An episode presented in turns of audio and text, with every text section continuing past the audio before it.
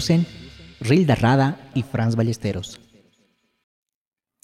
Hola Franz, ¿cómo estás? ¿Qué tal, Rida? ¿Cómo te va? Contento, contento. Una nueva aventura, una nueva aventura, perdón, un nuevo episodio, así que listos para comenzar. Sí, sí, esta vez, bueno, siempre es un gusto empezar de nuevo estos momentos de charla, de conocer a, personas que invitamos y que gracias a Dios pues nos aceptan esta invitación y que pueden compartir con nosotros pues tal vez un poquito de su vida, pero sobre todo hablar de este encuentro especial que tienen con Dios y su servicio también haciendo esta iglesia. A ver, Franz, cuéntanos a quién tenemos hoy como invitado.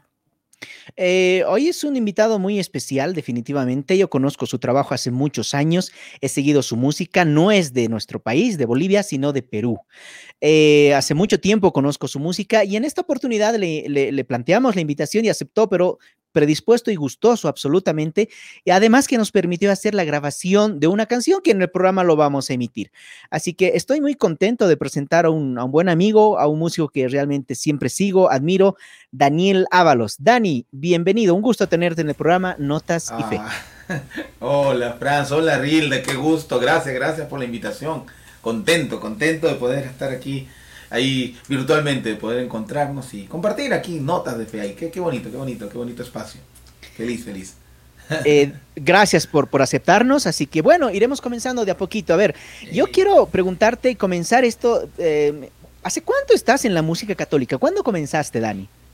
Ay, ay, ay, qué difícil. Oye, yo ya creo que, en verdad, bueno, yo empecé haciendo teatro en parroquia desde el 95 en mi, o sea, con mi comunidad y de ahí empezamos poco a poco con grupo, un grupo que se llamaba TEAX, que hacíamos ¿no? música y teatro pastoral, pero ya de manera ya este, más constante, mi disco lo lancé en el 2013, 2013, El Santo Invisible, ya mi proyecto personal, ya el proyecto ya que dije, ya vamos a lanzarnos con, con todo lo que se pueda, darle todo el tiempo que se pueda al Señor y ahí estamos, ¿no? Ese fue el primer proyecto, ya que ya casi vamos para los 10 años de ese proyecto, ¿no? Pero en realidad desde que le dije al sí al Señor, desde la música, desde el teatro, eh, ya 25 años, ya estamos hablando ya casi 25 años, qué barbaridad, qué barbaridad de tiempo.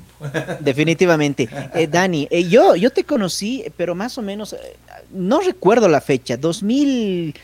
2013, 2012 seguramente me ayudarás con el proyecto Músicos, Profetas y Locos y además con Enredados Perú, que me acuerdo que me contactaste y estuvimos trabajando en unos afiches, no sé si te recuerdas. ¿Qué año fue eso y qué significa y qué es Músicos, Profetas y Locos? Sí, Músicos, Profetas y Locos era una jornada que armábamos, un festival que, que, que era de involucrar el arte, pero más allá de solamente, o sea, específicamente, lo usual es tener un escenario, y poner a todos los artistas invitados. En este caso nosotros, nosotros tratábamos de que el arte estuviera dentro de lo cotidiano, ¿no? O sea, desde, desde los plenarios, desde los juegos, hubiera con arte, pero de manera muy lúdica, o sea, muy interactiva con la gente, ¿no? Hacíamos, eh, por decir, hemos hecho que la gente, normalmente en un plenario la gente actuaba, eh, teníamos actores que la gente tenía que convertir, ¿no? Convierte a una imagen de yeso, que a la imagen de yeso se le ha, se ha imaginado, se le ha subido los humos porque cree que es, eh, él es el santo, ¿no? Entonces decía, yo cumplo los, o cumplo los deseos, cumplo lo que la gente pide, tengo locales, o sea, habían temas desde muy recurrentes, desde juegos, eh, hemos explorado muchas posibilidades desde el arte, ¿no? Entonces, eh, eso era el evento, ¿no? desde la entrada hacíamos que la gente entraba con cuerdas, hacíamos que todo sea a través del juego, porque el juego es un signo de confianza, ¿no? Un signo de confraternidad, de conocernos. Y eso era plantearnos un evento de música, de arte, de evangelización. Y, eran unos momentos bellísimos, ¿no? Y que justo, así como contigo, Frank, que nos ayudaste con, con el diseño en un proyecto, con Enredados, invitamos a muchos músicos y y hacíamos actividades fuertísimas, lindas, lindas, lindas. Eh, bueno, ya después, antes de la pandemia, lo hacíamos una jornada en, en una parte alta de Lima, en una casa de retiro preciosa, entonces ya era como, incluso llevaba a mis hijos para, un día antes nos quedábamos con nuestros hijos a armar todo en la casa de retiro. Entonces ya para, era, una, era un evento familiar, ¿no? Maravilloso, maravilloso recuerdo. Ah, lamentablemente, pues ya estos últimos años, aparte más la pandemia, ya hemos tenido que dejarlo hasta cuando Dios permita que se pueda hacer, ¿no? Pero sí, de eso, de eso se trata, en cosas así loquísimas que hacemos, hasta con la comida hemos evangelizado, ¿no? sí, es verdad, ¿no? Papas, papas que le poníamos nombres de, de los papas, ¿no? O sea, papas, papas rellenas, le poníamos Papa Juan Pablo II, Papa Francisco, eh, y ya la gente comía y tenía su historia cada papa, ¿no? Entonces, o sea, tratamos de buscar la manera más este fuera de lo común para sí, lo más creativo para poder captar la atención. Entonces, de eso hemos tratado todos estos años, ¿no? De, de buscar nuevas formas, ¿no? Cosas que tal vez no no son muy comunes, ¿no? Siempre, pero y por eso a veces muchas veces nos llaman, ¿no? Para las cosas medias raras, ahí, ahí nos llaman.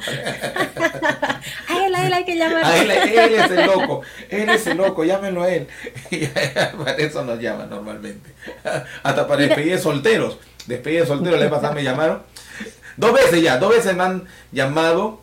La primera vez me llamó, me sorprendió, porque, pero después eh, me, me dio risa porque era una hermana que decía, yo quiero hacerle un regalo a, estos jóvenes que se van a casar y una fiesta en Cristo, ¿no? No, no, no lo vulgar, no con, no con todo este contenido de solamente la noche de boda, sino el, día de la vida en boda, ¿no? La vida de boda, ¿no? No, no la noche de boda, nada más. Entonces, eh, era eso, ¿no? Entonces ha habido, ya empiezan a haber un, intereses de, de la gente de incluir en toda actividad, en todo momento llevarlo al Señor. ¿no? Entonces, qué bonito, que a mí me, no se me había ocurrido, pero ya la gente también ya te, te vas dando cuenta. ¿Por qué te llaman? Porque a veces uno termina haciendo locuras y medias y, bueno, por ahí va, ¿no? Que te suelen llamar por esos lados, por esas aventuras.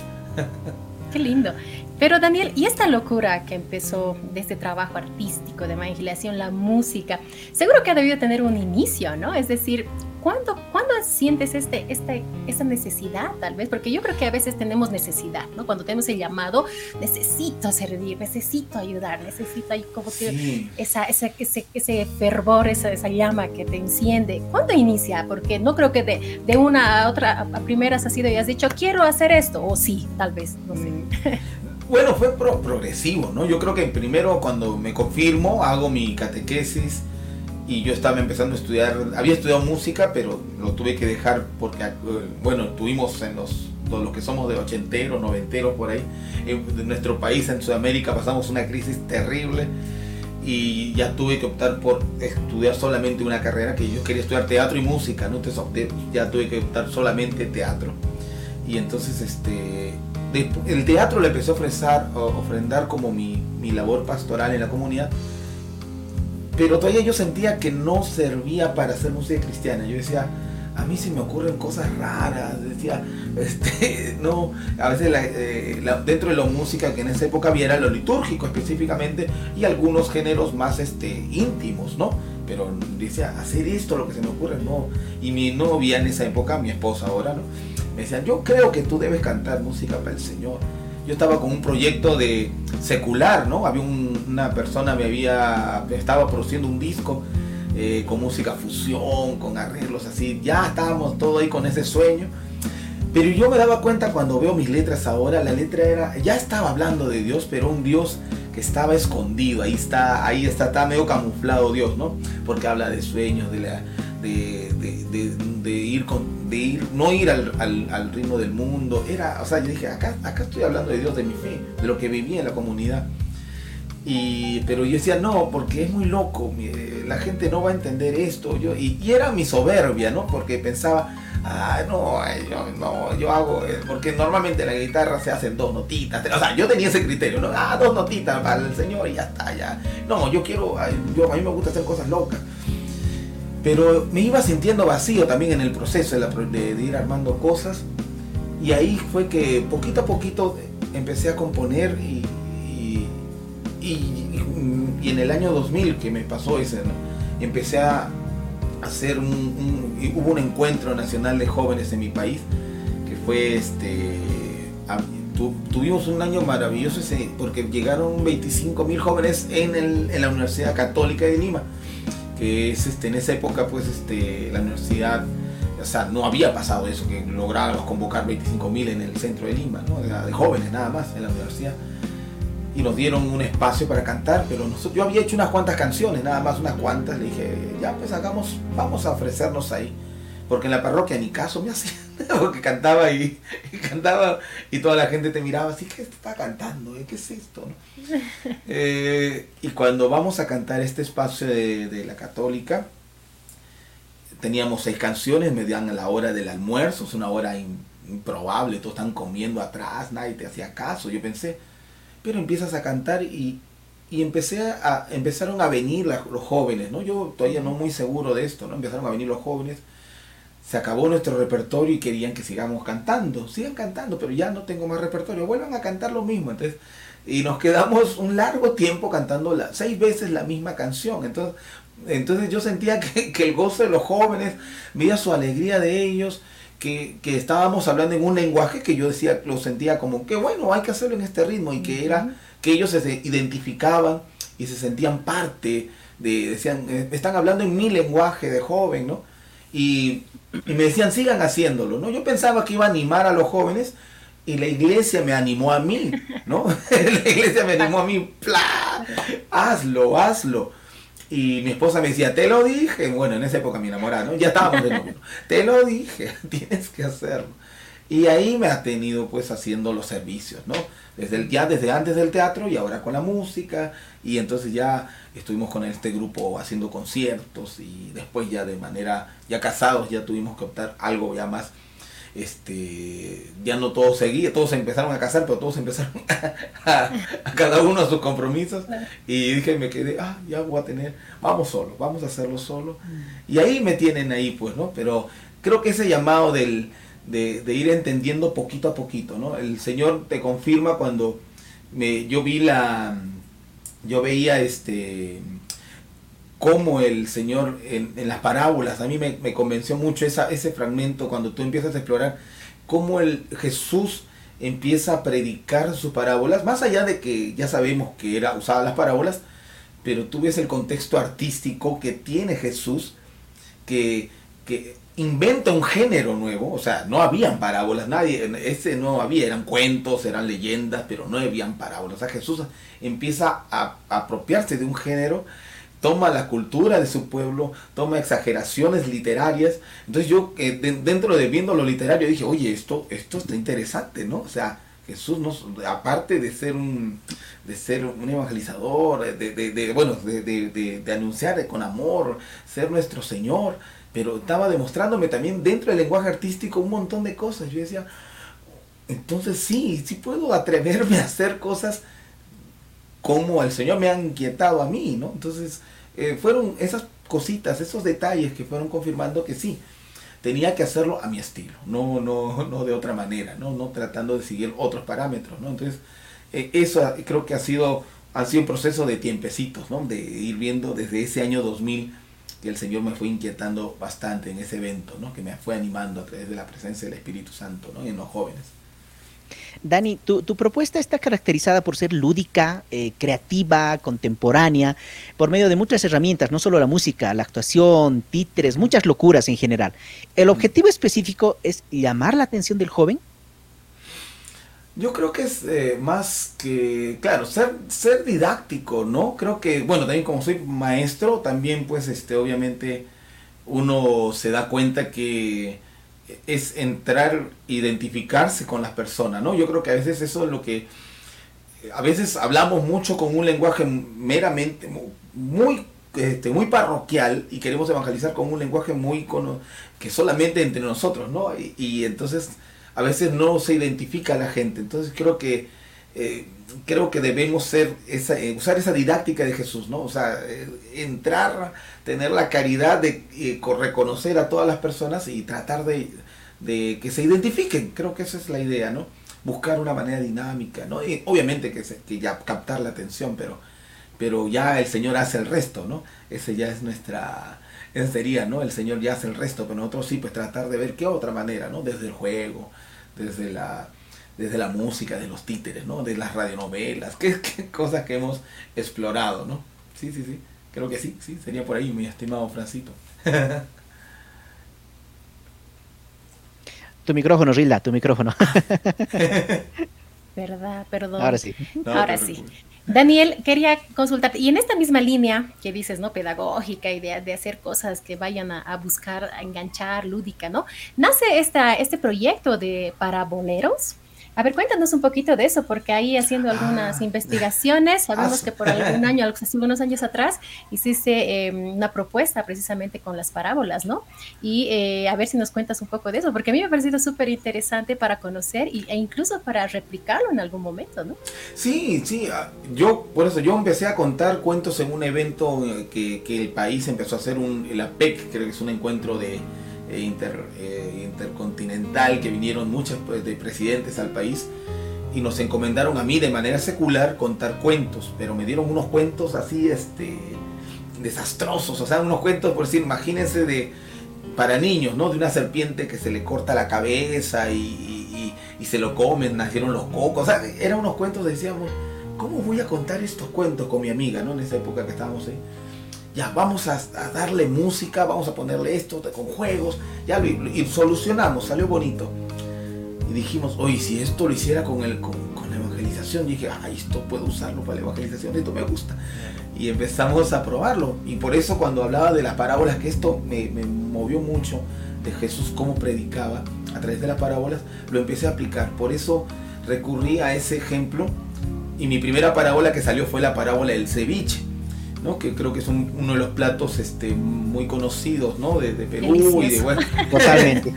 y, y entonces yo, por decir, agarré esa referencia de que en un lugar comían solo pescado frito y que, y que a, un, a un hijo le dan solamente para hacer los ingredientes hacer pescado frito y al otro no le dan ni el aceite ni el arroz. Entonces, ¿cómo haces pescado frito sin aceite ni sin arroz? ¿Cómo cocinas algo? Entonces la persona en fidelidad cocina con lo que tiene, solo con el pescado, con limoncito y prepara este nuevo plato. Y un plato que encanta a todo el pueblo, ¿no? Y obviamente nosotros usamos el ceviche con esta, una de sus leyendas que tiene el Sea Beach, ¿no? Que Sea Mar, ¿no? De Sea Beach lo usamos y que tiene, o sea, le, le agarramos el lado cultural también. Y bueno, tuvo una respuesta pues muy muy maravillosa. Hemos hecho parábolas de muchas partes del país de comida de elementos de otros países también. Y lo, lo maravilloso es que como este, esta propuesta tuvo un impacto de poder llegar a espacios no, no necesariamente cristianos no porque fuimos aceptados en centros culturales británicos centros culturales de países de otros de otras ciudades de, meramente donde va, va, va grupos este meramente pues este, los que están en, cartelera, ¿no? Entonces para nosotros era maravilloso porque nosotros no ocultábamos, ah, eh, no, es en no, este es cristiano y, la gente iba a ver, ¿no? Me daba mucho gusto porque venían de colegios religiosos también, se metían al mismo teatro, entonces había una, era bello ver eso a nuestra gente de comunidad yendo a estos espacios también seculares y, y decir, esto es nuestro y aquí estamos eh, mostrando, mostrando lo que el Señor, ¿no? Este, el Señor va inquietando. Entonces sí, hemos tenido bellísimas experiencias de cómo adaptar esas parábolas de Jesús, pero a este lenguaje contemporáneo. ¿no? Entonces, riquísimo, ¿no? Siempre nos, nos inquieta eso y van saliendo cosas ahí, ¿no? Que bueno, ahorita todavía no hemos, también por la pandemia hemos parado un poco lo de las, lo de las parábolas, pero ahí estamos proyectándonos cómo darle un nuevo enfoque, ¿no? Que, dentro de la virtualidad, porque eso lo hacíamos en, en grupo, ¿no? Yo me cambio, el otro también estaba contando. Y hacemos muy, muy interactivo, ¿no? Temas muy interactivos. Dani, cuéntanos un poquito acerca de tu familia, obviamente tu relación, de lo que significa tu labor evangelizadora, pero hay muchos ingredientes interesantes, por ejemplo, recién has renovado tus votos matrimoniales, como también no hace muy poquito tus papás recibieron un sacramento que no es muy común recibirlo a su edad. Cuéntanos un poquito, por favor. Sí, sí, mi esposa es la, culpable de todo eso. Gracias a Dios, creo que, no, el Señor creo que cuando, uno se casa, eh, en, este, en todo lo que haga, mi esposa ha sido una parte fundamental en toda mi conversión. Eh, si bien ella pues, tuvo el ojo, la, el espíritu de, de ver que tenía que hacer esto para el Señor, luego ella también pues este, me dice, tenemos que ver por tus padres, ¿no? Porque a veces yo creo que muchos predicamos, pero a veces en la casa tenemos alguien al que no nos hace mucho caso, ¿no? Tal vez el hijo, el abuelito, el tío. No, a ti que te voy a hacer caso, tú eres el chiquito que te cuidé y que no. Y, y entonces era complejo, ¿no? O sea, no es que mis padres se negaran, ¿no? Pero mi papá ya estoy mayor, me decía, ¿no? Ya no. Y entonces, el ver cómo mi esposa fue de a poquitos eh, eh, eh, ganándoselos y aceptar a confirmarse y hacer su primera comunión, entonces para mí fue pues un, regalo del cielo, ¿no? Y ya nos fuimos, yo fui su padrino de mi papá, mi esposa la madrina de mi, de mi, esposa, de mi mamá. Y pues ya se imaginarán yo ahí, yo, yo emocionado de verlos ahí en el sacramento, ¿no? Acompañarlos y ahora llevarlos a la misa todos los domingos. No, eh, yo creo que sí, el padrino ahí, ¿no? Acompañarlo, pero no, bellísimo, bellísimo. Yo creo que... Y también en el hecho de, del rosario, ¿no? Nosotros con nuestros hijos llega un momento que tenemos cuatro, entonces tenemos de edades muy diferentes, ¿no? La, ya la mayor 19, 17 el segundo, el tercero de 10 y de 7, Francisco el último.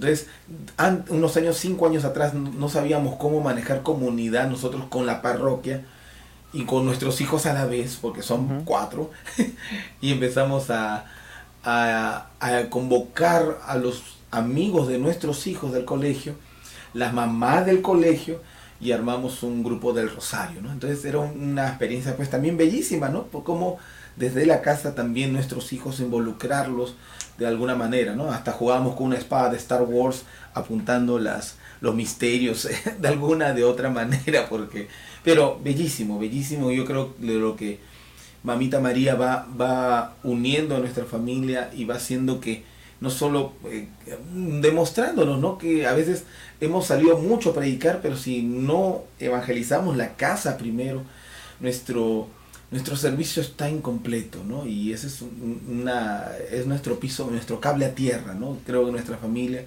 que nos conecta principalmente, de hecho, de, de hecho que ese cable a tierra nos va a conectar hacia la presencia de Dios porque nos hace reconocer lo mucho que nos falta todavía, lo mucho que nos falta en caminar y reconocer que queremos, que queremos ser santos. Y ahí estamos, ahí estamos en esa lucha, en esa batalla, en esa batalla. Sí, tienes toda la razón, Daniel. La verdad me siento tan tan identificada contigo porque eh, la verdad, como dice, ¿no? El dicho, nadie es profeta en su propia tierra y la verdad es que a veces eh, con la familia nos cuesta, ¿no? Y, pero qué lindo que, que, hayas encontrado la manera, que hayan fortalecido, digamos, este trabajo que, que, que es precisamente de, de, mostrar a Cristo y vivirlo en familia, que es un reto, realmente es un reto, sobre todo con los hijos, porque a veces hay que oh. explicarles que estamos haciendo el servicio y que ellos están ahí, ¿no? Pero que también los queremos y queremos que sean parte, ¿no? Es, realmente es algo para, para todos nosotros que servimos a la iglesia, pues muchas veces a veces es como algo que nos agarra y decimos, ¿qué hago, no? Mi familia o no, como uno, ¿no? Entonces sí, yo la verdad contigo empatizo totalmente. Quería preguntarte, Daniel, ya en el lado de la música, el lado musical que has desarrollado y que de pronto la iglesia te ha animado, como nos cuentas, ¿cómo ¿Cómo tú defines tu estilo? ¿Eres también compositor, Daniel? ¿Qué tipo de música haces? ¿Qué instrumento? ¿Cuál es tu instrumento eh, de estudio? A ver, cuéntanos. Sí, de, bueno, en música, yo en, el conservatorio estudié un tiempo pues el teclado, pero también, bueno, ya empiezas a explorar otros, la guitarra, ¿no? Los otros instrumentos. Pero sí, todos, todos son composiciones mías.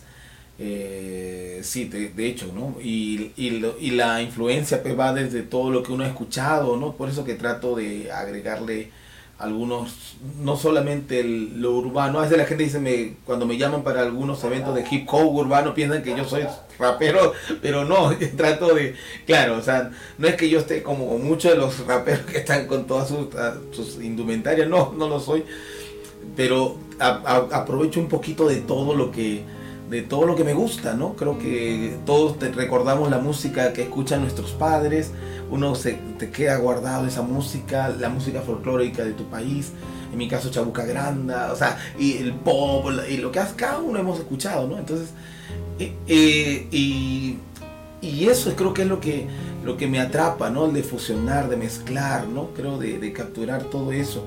Y de que sí es posible este, hacer cosas diferentes para la iglesia, ¿no? Porque a veces se, piensa que, se, que es solamente un ritmo, un estándar. Me, me confronté mucho en, en, los primeros años eso.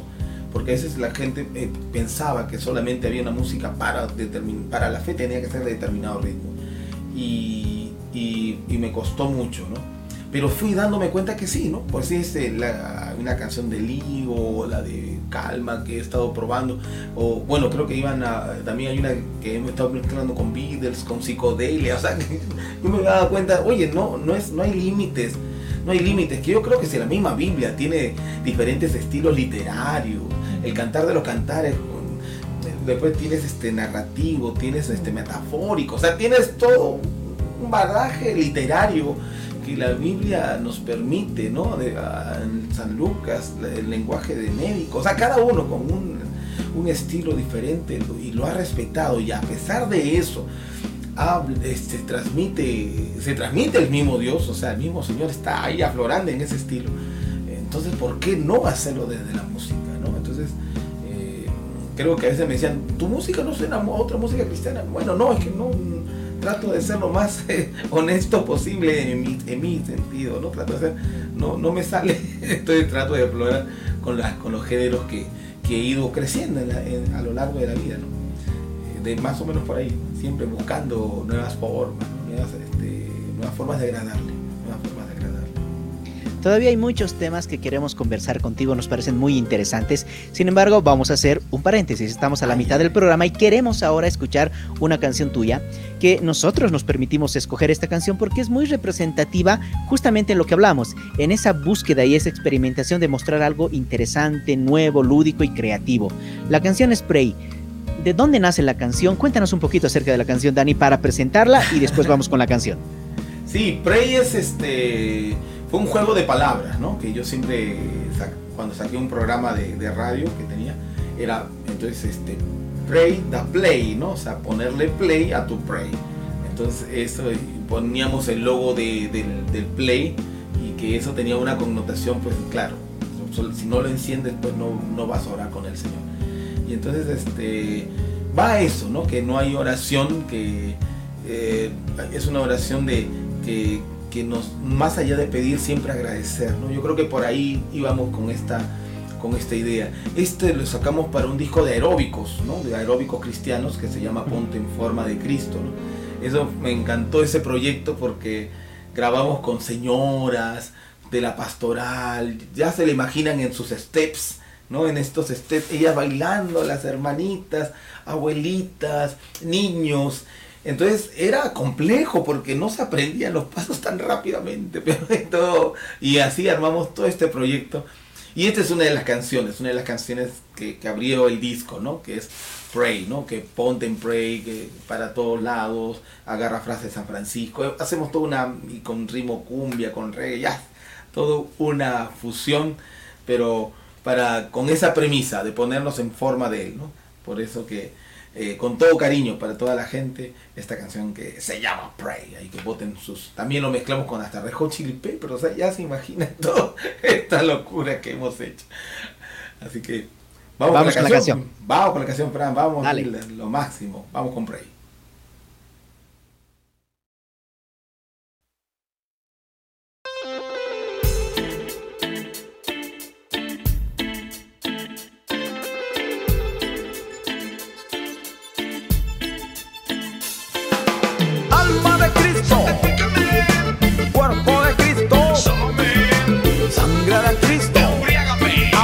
De Cristo.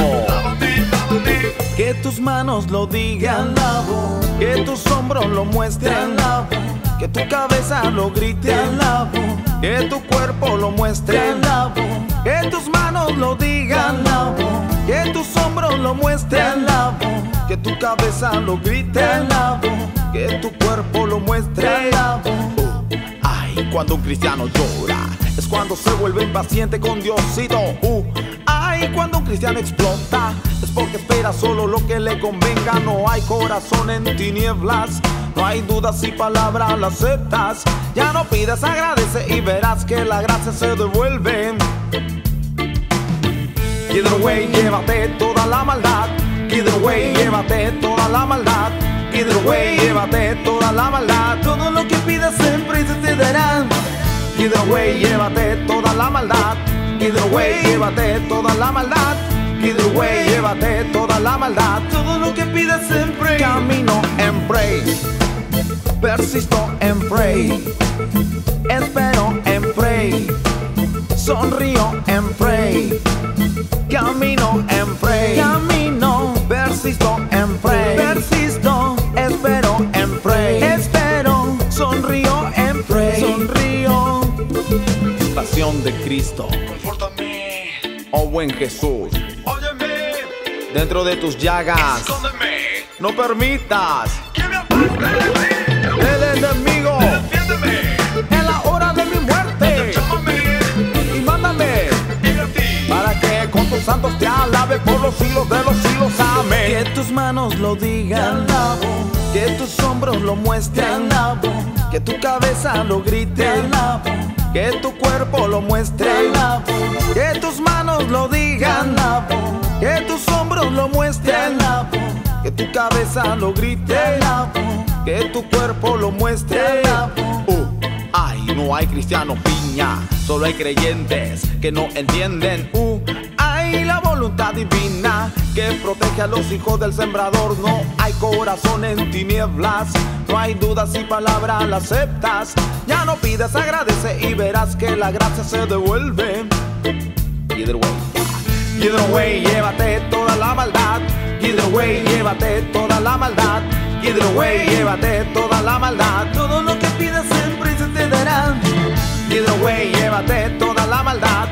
Either way, llévate toda la maldad. Either way, llévate toda la maldad. Todo lo que pidas siempre. Camino en pray. Persisto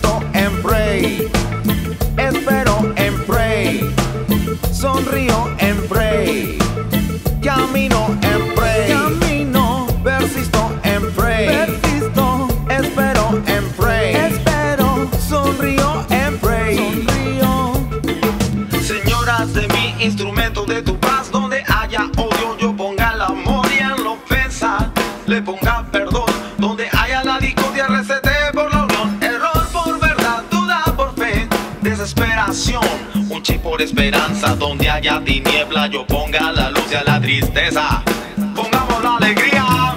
Either way, llévate toda la maldad. Either way, llévate toda la maldad.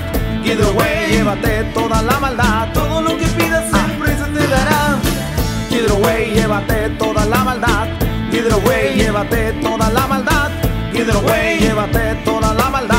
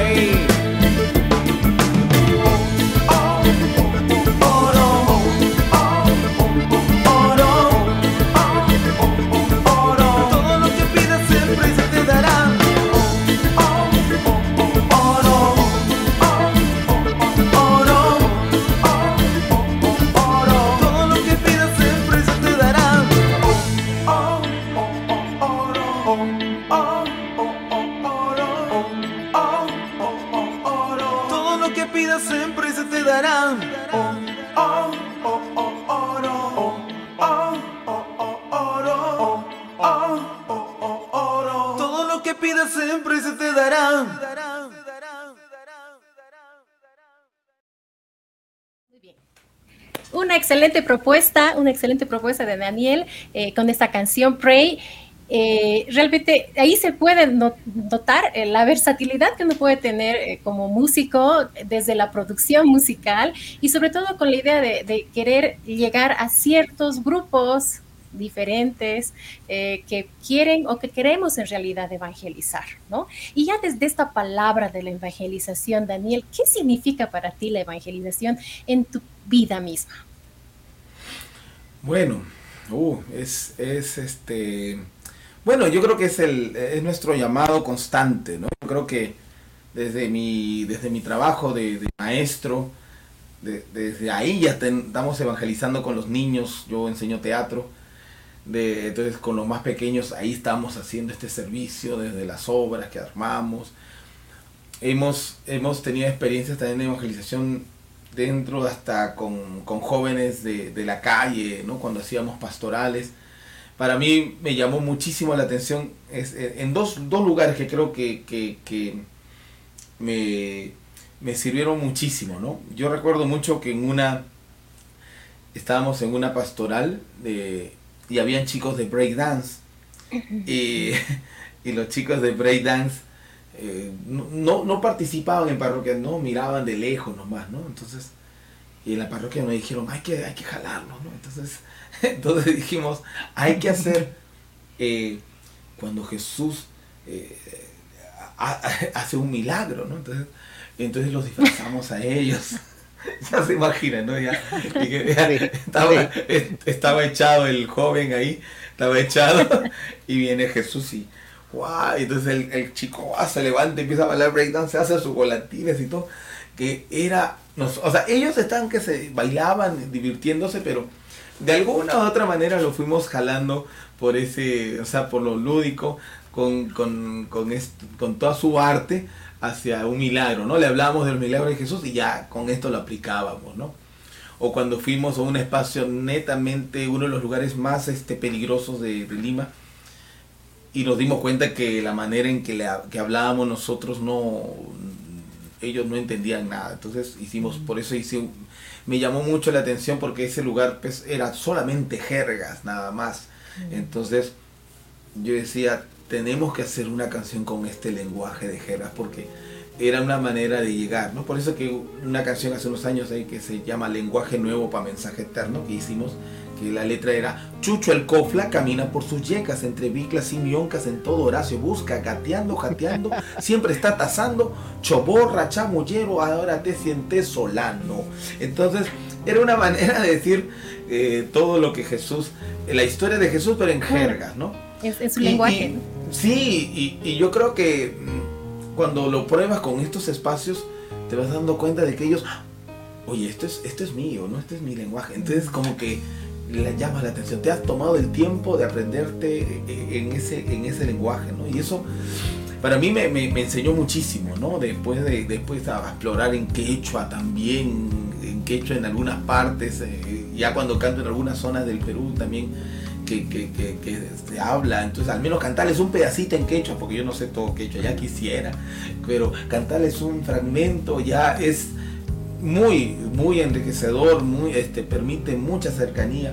Entonces creo que para mí, sí, pues la evangelización es eso, ¿no? Ponerse más allá de que estos tiempos te dicen la empatía, empatía, que creo que es, no, el Señor no nos llama a ser empáticos unos con otros, sino amar, ¿no? A ponernos a, amar al otro, porque solo ponernos en el lugar del otro no es suficiente, es amarlo, preocuparse, investigar, meterse en el otro y, y- acompañarlo, ¿no? Entonces, eh, creo que eso, eso nos llama a la evangelización, ¿no? No solamente ponernos de un lado y hablar al Señor, sino eh, eh, involucrarse en el- con el otro, ¿no? Como el mismo Señor lo hacía, como el mismo Jesús lo hacía, ¿no? Y eso es creo que uno de los, eh, uno de sus, de sus encantos, ¿no? Creo que hacía que podía mucha gente, ¿no? Este, estar a su lado, acompañarlo y tantos seguidores que tenía, ¿no?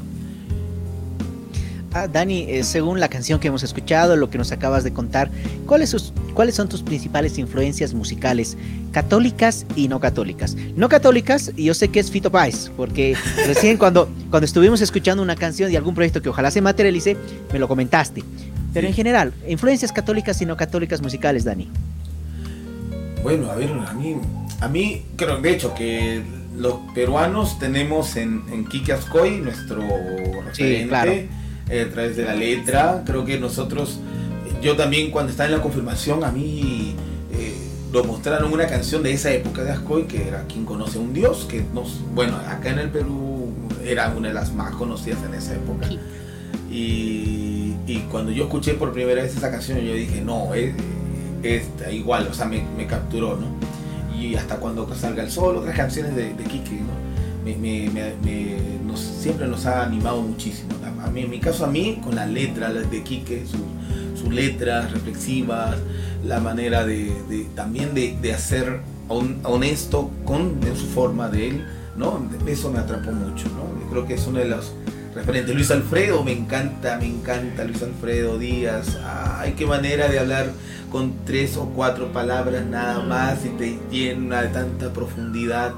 Me encanta. A mí, yo creo que de los creo que de los trovadores, de, o sea, de los, de los poetas católicos, creo que son de lo que más aprendo, mi mayor influencia son ellos, creo, ¿no? De, de Luis Alfredo, desde Seoane también con su humor. Sí. No, creo que de los clásicos, creo que de los clásicos Los aprendo. Sí, los clásicos. Sí, de los clásicos son de los que me, me he nutrido. Estos, y, y, y, y obviamente, pues de los seculares hay un bagaje dentro de lo musical, porque la letra también, claro, ¿no?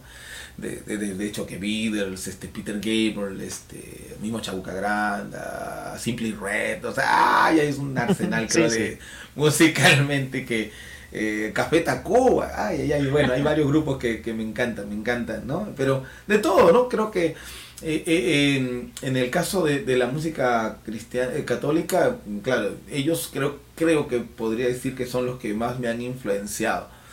Y de ahí que he estado escuchando algunos otros también, bueno, si hablamos de algunos nuevos, también me ha encantado, pues hasta, bueno, los- hace unos años Carisma Verde me encantaba bastante, creo que ahorita lamentablemente no los escucho mucho últimamente, pero son, buen, son buenísimos, ¿no? Es Carisma Verde tan creativos, tan, este, tan, tan lindos, tan lindos, así que sí, hay, hay, hay muchos exponentes, ¿no? Muchos exponentes que, que uno ha ido aprendiendo y que, y que, y que el Señor después te ha permitido también compartir con ellos y que uno, eh, pues sí, con Quique, con Ascoy compartimos la, hemos compartido bastante, bastante con él desde la radio, que trabajé con él en Pescando en Red, que hemos aprendido de la misma gira también cuando, compartiendo con, con ellos, que, que, que ha sido pues una bendición aprender de ellos, ¿no? Aprender de ellos, de su, de su caridad, de su amor, de, lo- de su entrega y celo por el Evangelio. Así que, no, creo que ahí están el hecho de compartir, ¿no? No es lo mismo que todo el concierto, sino es lo que compartes, lo que conversas mientras almorzamos, mientras estamos en el viaje.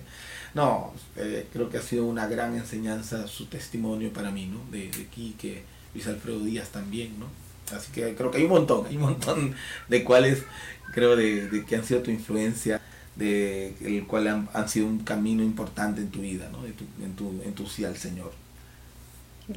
Daniel, ¿y cómo es el, el apoyo, la movida musical católica en tu país? A ver, cuéntanos qué tal es la producción, hay producción, hay mucha movida católica o es un grupito a veces, bueno, ahora sabemos que mu- mundialmente por la pandemia estamos un poco todos, ¿no?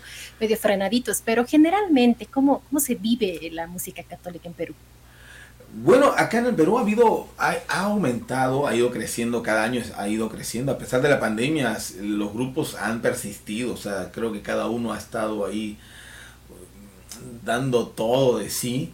eh, y lo bonito es que no solamente es el músico, sino que también ya empezaron a ver de servicios de, desde productores, porque antes era ir a alguno profesional, pero que no era muy creyente. Ahora puedes encontrar varios productores creyentes que están apostando. Y no solamente los productores, sino también los de audiovisuales, que también necesitamos, ¿no? Los audiovisuales para en estos tiempos que no puedes solamente hacer una canción, sino también tienes que pensar en su, en su factor audiovisual, ¿no? Desde, y, y todo lo que implica el diseñador y todo eso, ¿no? Creo que ha sido, ha, ha- ha habido un crecimiento, un crecimiento notable. Y, y los conciertos sí, hay, mm, creo que estamos una cantidad de presentaciones muy, muy significativas de evangelización. Y bueno, en el país eh, también había un crecimiento de, la uni- de, de estos intentos de unificarnos, de, confraternizar. Eh, por un lado, la, hubieron intentos anteriormente, pero creo que el que más se han ido solidificando son los dos últimos intentos de Músicos Católicos Perú, en el cual participamos casi todos, los músicos en Lima, Lima y algunas provincias, y que hemos tenido retiros, que hemos tenido encuentros, hemos tenido espacios de hasta no almuerzos todos juntos y algunos eventos. Y también el que somos parte también de Arca Iberoamérica, que es una, una fraternidad de, de músicos de varios países y que entre todos los países estamos también, tenemos nuestra área de Perú, ¿no? el cual yo soy este vicecoordinador. Entonces estamos ahí este, armando ideas, proyectos de insertar la evangelización de, por parte de nuestro Perú, pero integrado con las, con las otras arcas de, de otros países. Así que sí, creo que Perú ha ido creciendo su, su, su propia evangelizadora. Te voy a sacar un cabecito acá que está, No hay problema. y está haciendo una bulla acá, creo, ¿no? No sé, esto suena así. A ver, a ver. a Dale, ver. dale. Ahora- Ahora sí, ya, ahora sí. Sí, sí. Ok, sigamos. Eh, Dani, me llama mucho la atención todo lo que nos cuentas. Nosotros, obviamente, por, por la distancia, somos relativamente pueblos similares entre Perú y Bolivia. Nosotros estamos en ese camino y nos está costando un poquito unificar, tener un espacio que coordine la actividad de músicos católicos de alguna manera. Eh, contanos un poquito, justamente para, para enriquecernos nosotros, cómo fue esa evolución, cómo llegaron a poder coordinar, a tener este, esta entidad o institución o como quieras llamarlo, que coordine, planifique y que unifique la labor de todos los músicos católicos allá en Perú. Claro, yo creo que los antecedentes fue cuando se quiso hacer dentro de una comisión de, la misma conferencia episcopal, pero fue muy complicado porque no había un espacio de, los músicos. Inclusive años atrás tuvimos atrás, detrás para hacer una comisión de arte, pero es muy complejo, es muy macro todavía.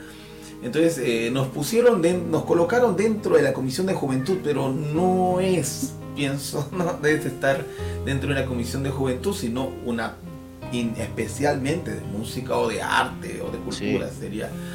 Entonces, de, a- de cierta manera no, no estábamos en condiciones de poder dar a flote en ese espacio, ¿no? Entonces, lo que vimos la realidad era hacer una fraternidad, ¿no? Entonces, en esta fraternidad ya todos, con los intentos anteriores de, buena, bueno, de buena voluntad, pero que notábamos que todavía no es por aquí, ya fuimos viendo que, que esto era lo mejor, contar con un padre asesor, entonces ya vamos, de, al menos por parte de Músico Católico Perú, vamos ya a tres retiros que hemos tenido. Creo que eso ha sido muy fructífero, muy fructífero que han venido ya mm, convocando coros también que vengan sabiendo que son pues específicamente, específicamente lo- la parte musical de los coros, el servicio de coros de los músicos, los cantautores.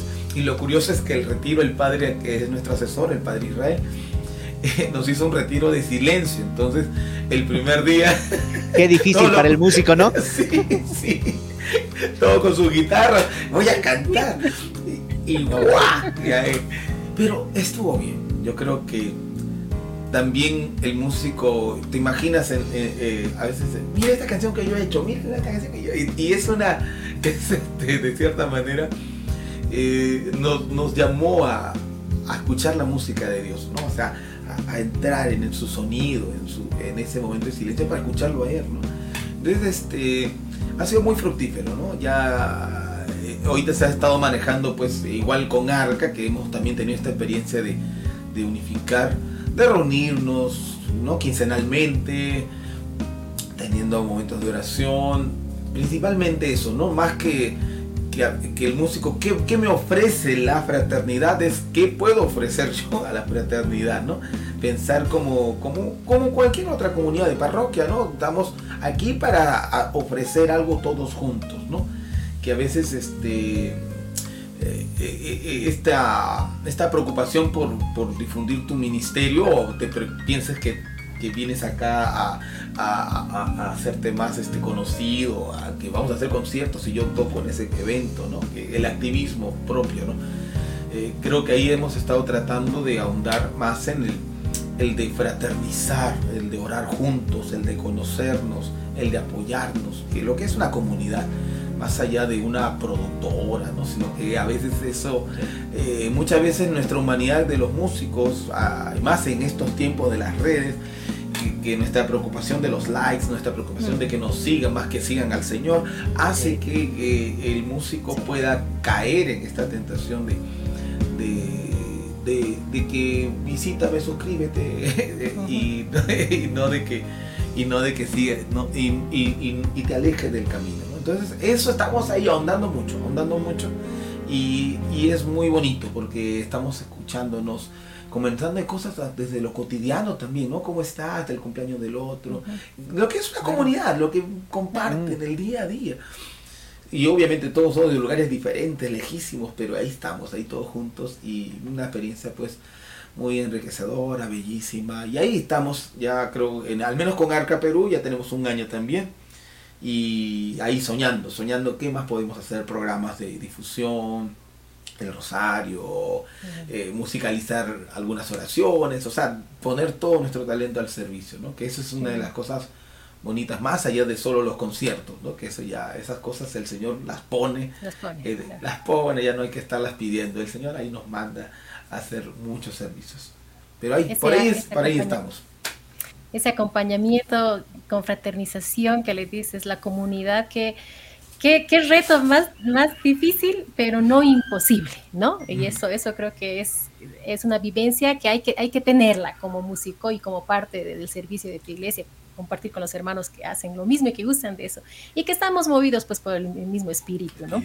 y, mm, Daniel, eh, tu faceta de actor, desde tu faceta de actor, yo quiero que, que nos cuentes, nos, nos, digas esto, lo último que, que, que, se está dando de tu trabajo que es precisamente la miniserie de San Martín de Porres. Así que cuéntanos, por favor, porque yo estoy bastante interesada por saber cómo es que se ha dado este proyecto y cómo has llegado tú a precisamente a representar, caracterizar a este gran santo peruano.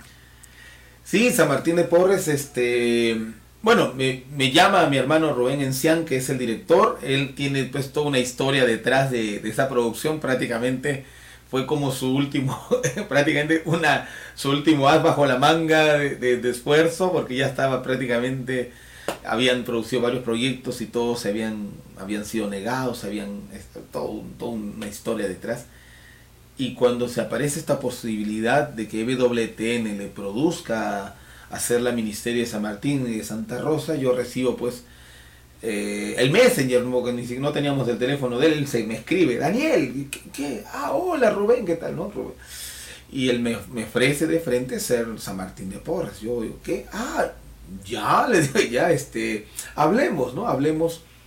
Ah, y cuando voy a, su base de operaciones en una parroquia en, el, Lima, eh, me comenta esto, pero yo también pensaba que grabar una producción como esta implicaba también días de grabación, muchos días, porque mi labor de maestro me iba a ser complicado, tendría, esta, dependía mucho las horas de grabación y yo sabía que esto era mínimo más de un mes.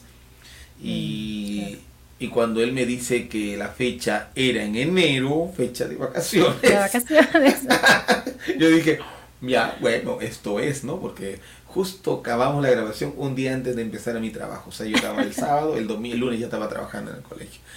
Y dije, wow, ya esto es de Dios, ¿no? De Dios.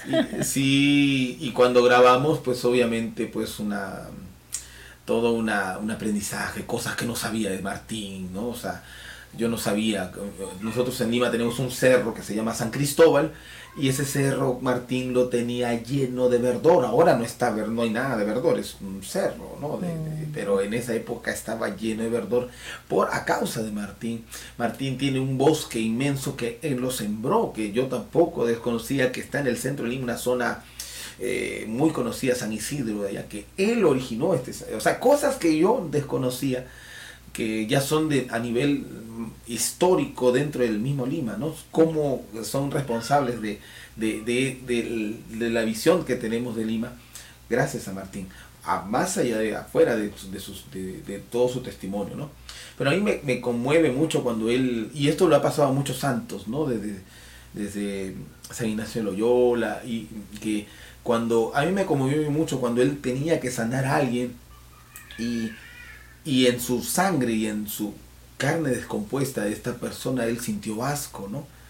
Y Martín lo que hace, porque él se da cuenta del asco que sintió, de, de, a pesar de curarlo, él agarra y se echa la sangre en su cuerpo. De una manera llamarse la atención, ¿qué estás mm. haciendo? Era un llamado de humildad. Eh, eh, llegar a ese nivel, yo dije, wow, yo, yo no lo haría. Dije, no, en ese momento yo, yo me lanzaría sangre. No, tal vez no. En ese momento me decían, era un llamado de atención constante, ¿no? Y cuando grabamos La muerte para mí me, me, me, llamó la atención porque cuando ves la muerte, empezamos grabando la muerte, entonces no, no es que grabé de, de San Martín a otras partes, sino la muerte. Y cuando veo esa muerte que tenía una custodia con el Santísimo, tener a los hermanos a tu lado, eh, siempre comento esto porque es, eh, es una parte muy significativa porque en mi muerte que yo hacía de Martín, yo exhalo una sonrisa. Rubén, el director, me decía que estaba bien, pero los otros que eran los, los productores, la gente que estaba detrás de cámara, que no todos son creyentes porque en producción profesional de cámara HD, todo no todos necesariamente son creyentes, les costaba entender. Debería estar llorando, debería estar sufriendo en el dolor. Pero Rubén decía, no, no, éramos tres creyentes nada más, diciéndoles, explicándole, porque los demás no, no todos eran creyentes explicándoles que claro, es el momento de tu muerte, el momento que le has dicho al Señor que sí, ya este es el momento, aquí te vas a encontrar con Él. Entonces, ¿cómo no, a pesar del dolor, a pesar de todo, cómo no sonreír? Y, y fue bellísimo, yo creo que, creo que es el anhelo de, de todos los que seguimos y que soñamos con el Señor, de llegar a un momento así, ¿no? De tener a los hermanos con los que has caminado toda tu vida en este camino de fe, tener al Santísimo y saber que ya, Señor, aquí estoy, te entregué todo y aquí estoy frente a ti. Y, haz conmigo lo que, lo que quieras, haz conmigo lo que quieras. Ese nivel de entrega, eh, en verdad, pues fue bellísimo. Yo llorando, obviamente, después de la grabación, de todo lo que pasó, pero era un gozo, ¿no? Llorando de gozo, de todo lo que había significado para mí hacer de Martín, Y obviamente ya vas demostrando a través de esta actuación también que hay un cliché también ¿no? de los actores, de las películas que siempre dicen que los actores, los mejores, los papeles más bonitos son los personajes malos. No, para ser un personaje santo, para ser de santo, no puedes hacer el cliché del santito así. Que, siempre se dice cliché, ¿no? Ah, ya mirando al cielo, mirando al cielo y, carita de bonito. No, hay un montón de emociones encontradas. o sea, a veces no se entiende, no siempre se entiende ese cliché, ¿no? Entonces, qué, qué bonito para mí eh, todo ese aprendizaje de, de, eh, al, actuar de Martín, ¿no? De Martín. Martín ha, ha, sido un paso muy también muy importante en mi, en mi crecimiento de fe, ¿no? Dani, con todo lo que nos cuentas, qué gusto, qué ganas de poder ver la serie. ¿Dónde la encontramos? ¿Cuándo sale? ¿Cómo hacemos? Bueno, eh, la serie San Martín, eh, bueno, es, eh, la transmiten en WTN programadas, pero ya este el productor Rubén Encián ya ha sacado de por Corporación Azul, Azul Corporaciones, tienen una transmisión para la cual pueden suscribirse. Eh, pueden visitar Azul Corporaciones en Facebook, en YouTube, en, YouTube. Ahí este, tienen su, un enlace para poder suscribirse y ver la serie. Ayer han publicado, bueno, ya este, ayer ha publicado el primer capítulo y así van a ir, son cuatro capítulos de la serie y están poniéndolo a disposición, así como cual, cual streaming pueden verlo ya en el momento que quieran. Siempre, claro, busquen Azul Corporaciones, Azul Corporaciones en el Facebook y ahí les van a dar, les salen todos los enlaces para que puedan visualizar y, contemplar esta historia que está ambientada en el proceso de beatificación. Esto es, eso es lo interesante de esta, de esta etapa de, de esta vida de San Martín, que no es la biografía de San Martín, sino el proceso de beatificación y datos como que, que, no han sido pues explotados anteriormente, ¿no? que son eh, desde que tenía un, un, joven que cuidaba de pequeño, que él es el Juan Vázquez, que es quien, que él cuenta gran parte del proceso de beatificación, que él es el que vio casi todo, mucho de los milagros. Entonces, eso casi no ha sido contado, ¿no? Entonces, esos detalles han sido muy, muy enriquecedores, ¿no? Y, claro que sí. y toda una bendición, una bendición participar. Qué bello. Bueno, felicidades por ese trabajo y yo creo que todos tenemos que correr un ratito y buscar eh, los episodios para poder ver esta, esta hermosa producción, que también que hay pocas, por cierto, producciones católicas de santos ahora actuales, ¿no? Entonces hay que aprovechar. ¿Y dónde encontramos tu música, tu trabajo, Daniel? A ver, cuéntanos para que la gente también te conozca más, busque eh, no sé, tal vez en Spotify, tienes algún, canal para seguirte, todo, cuéntanos para que nosotros pues nos conectemos más a ti. Ahí estamos en Spotify, eh, claro, en, en, todas las plataformas está, están ahí, estamos subiendo los discos, vamos poquito a poquito subiendo todos los discos. En el canal de YouTube también ahí está, igual todos nos buscan como Daniel Ábalos, en el Instagram, en el Facebook, ahí estamos, ahí que búsquenos eh, menos, no, estamos Facebook, Instagram y todas las plataformas este, digitales de música y la del YouTube, estamos ahí para que puedan ver los videos, las radionovelas, el Pape Francisco, el Títeres, todas las cosas que ahí vamos sacando pues para, para la evangelización con, con este, estos, estos métodos este, creativos de, y lúdicos. Y que, y que pueden ser utilizados por todos. Claro, claro, ahí estamos con los juegos del hambre, juegos este catequéticos, tenemos sí, los juegos del hambre de Dios, los juegos del hambre de Dios. los juegos del hambre de Dios. Eh, también ahí este nuestro nuestro querido Pape Francisco también, que él es el nuestro hermano que el Pape Francisco también ahí está también el Pape Francisco él me acompaña a los a los conciertos me acompaña a las misiones es como un, un este un blogger ahí que para sacando sus entrevistas a la gente. Y, es una bendición también, él es parte de, de, o sea, tiene su propia personalidad, lo invitan a veces a él y yo, a mí ni me invitan a él, lo invitan a él. A mí me da risa porque ya te invitamos al Papa Francisco, ya yo, yo, estoy, yo estoy ahí. Y es, es lindísimo, lindísimo, un personaje que ha tomado su, su propia ¿no? su propio camino y, bellísimo, bellísimo, ¿no? Es, es increíble, increíble. Saludos a él, por favor.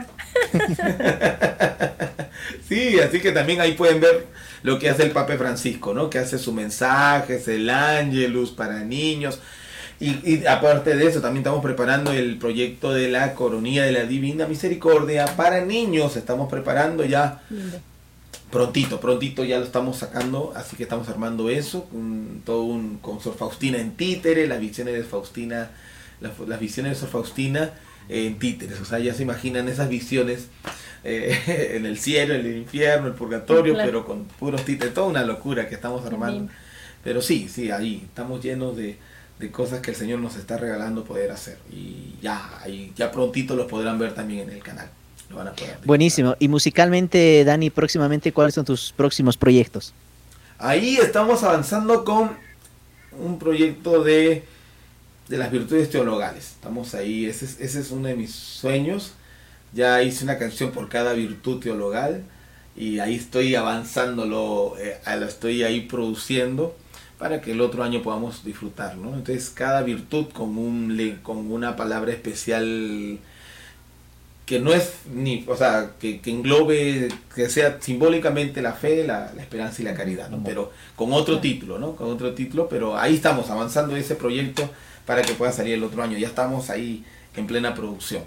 Y ya apenas también ahí lo soltaremos, ¿no? Pero qué, qué barbaridad es eso, porque hay que hacer los tres temas juntos. Entonces, estoy, sí, sí, es, es como una, claro, es un tríptico, ¿no? Que estoy armándolo para que tenga toda una secuencia, uno después de la otra. Entonces, sí, todavía lo estoy, lo estoy ahí procesando todavía, ¿no? Pero en todo el trabajo creativo, ¿no? Pero es, es un deleite, pues esas cosas nosotros para los que estamos ahí disfrutamos de todo este proyecto, ¿no? De, hacerlo, imaginarlo, de grabarlo y de orar porque también pues se implica pues mucho movimiento, muchas cosas, ¿no? muchas cosas, pero ahí estamos, ahí estamos. Así que oren por favor para que estos proyectos sean sean instrumentos, instrumentos del Señor. ¿no? y así va a ser.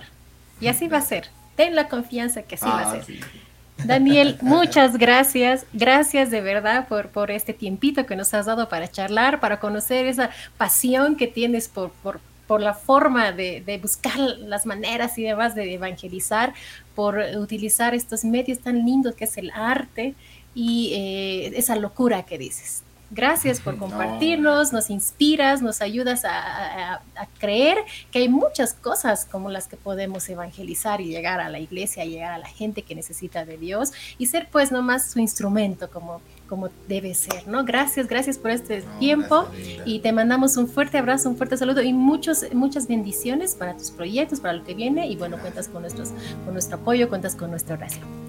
No, gracias, Rila gracias Franz, también contento, contento de... Y todo lo que implica, porque ahorita hemos estado haciendo también dentro del programa, ¿no? Y ahí la sorpresita, ahí Franz, tú nos cuentas, tú nos cuentas. Ahí, ya viene, ya viene.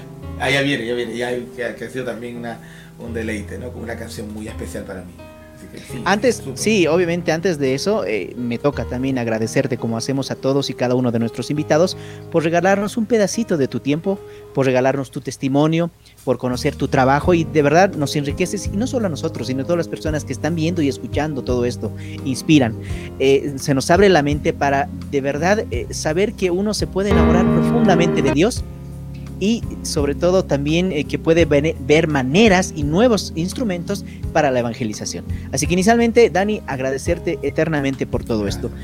Y ahora sí, una canción que fue algo muy anecdótico, muy lindo trabajarlo, nos costó mucho por, por muchos problemas técnicos que hubo, pero a la distancia lo hicimos y eso nos une de alguna manera. Estuvimos en contacto, charlando de muchas cosas y al final logramos este resultado que es lindo.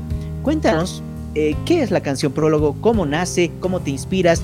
¿Qué circunstancias eh, eh, rodean a esta canción? Esta canción, claro, la llamamos Prólogo porque fue, considero, o sea, me inspiré en el inicio de mi camino con el Señor. Entonces, yo la hice en mi momento de pelea, el momento de encuentro con el Señor para mí fue peleando con el Señor, ya estaba molesto con Él. Entonces, de adolescente con esta frustración de que no poder estudiar, yo agarré en mi cuarto, empecé a insultarle, nunca me salen las cosas bien, nada sale bien. Y, eh, entonces agarré una imagen del Sagrado Corazón de Jesús, miren, ¿eh? ya arrebatado ese, ese Daniel, y la rompe, rompe la imagen, molesto, furioso, y me quebré en llanto. O sea, era una imagen que me había acompañado desde niño y, me, quedo, me quebro en llanto después de blasfemias y todo lo que ese joven decía. Ya te quedas en silencio, ya no hay más que decir, el silencio absoluto. Y creo que en ese silencio, en ese silencio empecé a sentir eh, eh, esa calma, ¿no? esa, esa, esa, empecé a sentir que en ese silencio que duró largo tiempo, no solamente de ese momento, sino de varios días, empecé a sentir el acompañamiento del Señor, la por momentos que parecía de una de otra manera. Eh, en la comunidad que me estaba preparando para la confirmación, de me estaba preparando la confirmación ella con esas, con esos, eh, esos arrebatos. Y, en la comunidad, en la, en la catequesis, en la pastoral, fui sintiendo lo que el Señor me fue diciendo en esta canción, en esta letra, que, que, que con los problemas y todo lo que yo tenía, estaba pasando en ese tiempo.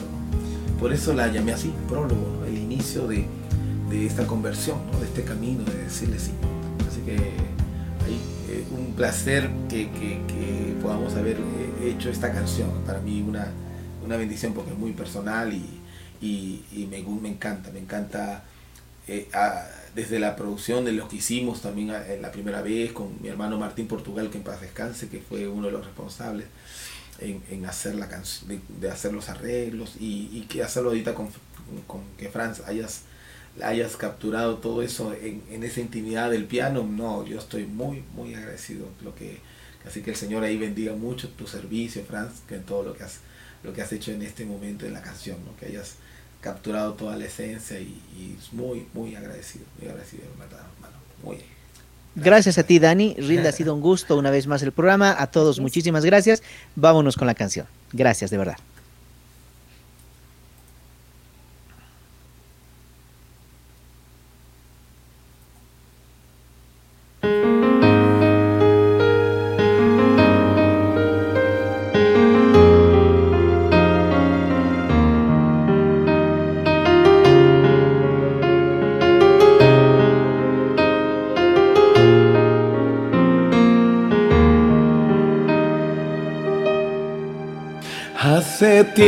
Que me hablas y hace tiempo que no escuchas. Hace tiempo que me buscas y no dejas encontrarte.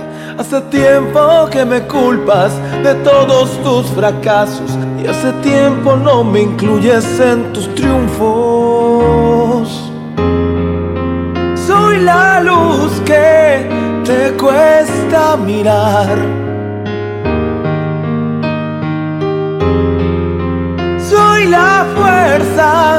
guiará verdad, la belleza guiará verdad, una meta, porque quiero estar cerca de ti.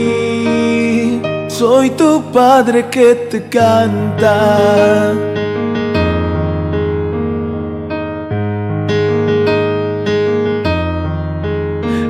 Hace tiempo que me anuncias y no me llevas a tu casa. Hace tiempo me proclamas y no te hablas con tu hermana.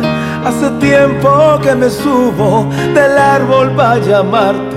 Y hace tiempo que te acerco mi manto.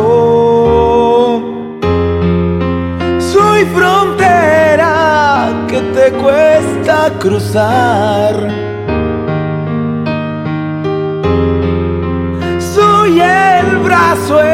Que descansará tu cabeza que te levantará de la tierra porque quiero estar cerca de ti.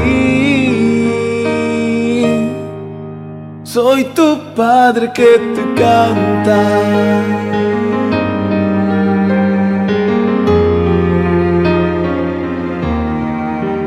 Que te canta.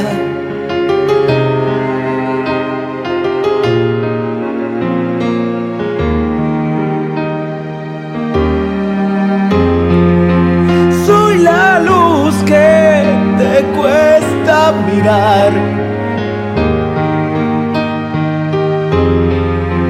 Soy la fuerza que hará verdad, la belleza que hará verdad una meta porque quiero estar cerca de ti. Hace tiempo que te he visto, hace tiempo que te miro, hace tiempo que te alejas, y hace tiempo que te espero. Hace tiempo que respiras de un hambre de silencio y hace tiempo que te espero y te espero. Soy tu padre que te canta.